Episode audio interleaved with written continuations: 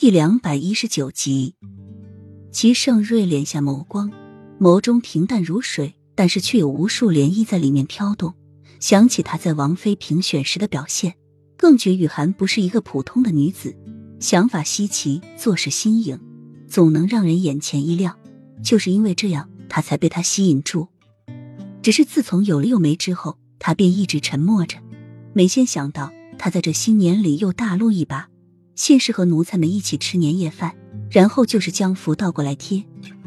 他不知道他脑子还装了多少稀奇古怪的东西，但是他却一直都不愿在他面前露出来了，甚至都不愿和他多说一句。小西子，那日在妃宫，是太子妃吩咐你，无论遇到什么事情，都不要向本宫禀报吗？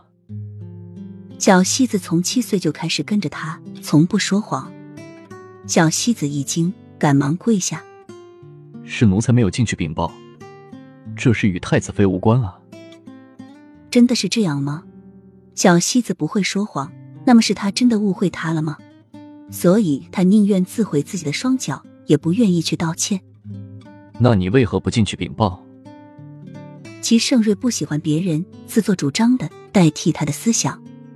是奴才顾念到太子的身子，那日外面寒风冷冽，你又刚睡下。奴才担心您的身体，所以才没有进去禀报的。这件事与太子妃无关啊。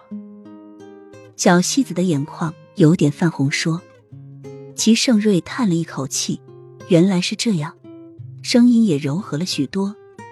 起来吧，知道你为本宫着想，你今晚就不用伺候本宫了。你跟在本宫身边，这么多年你都没有过过一次新年。”今日就到妃宫那里去过个新年，吃顿热乎的年夜饭。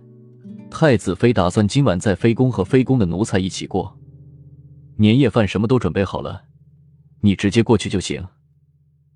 太子，小戏子眼中噙着泪水。大年夜地，没有奴才在旁伺候，太子怎么过个新年呢？你就按照我的吩咐去吧。你跟在本宫身边这么多年。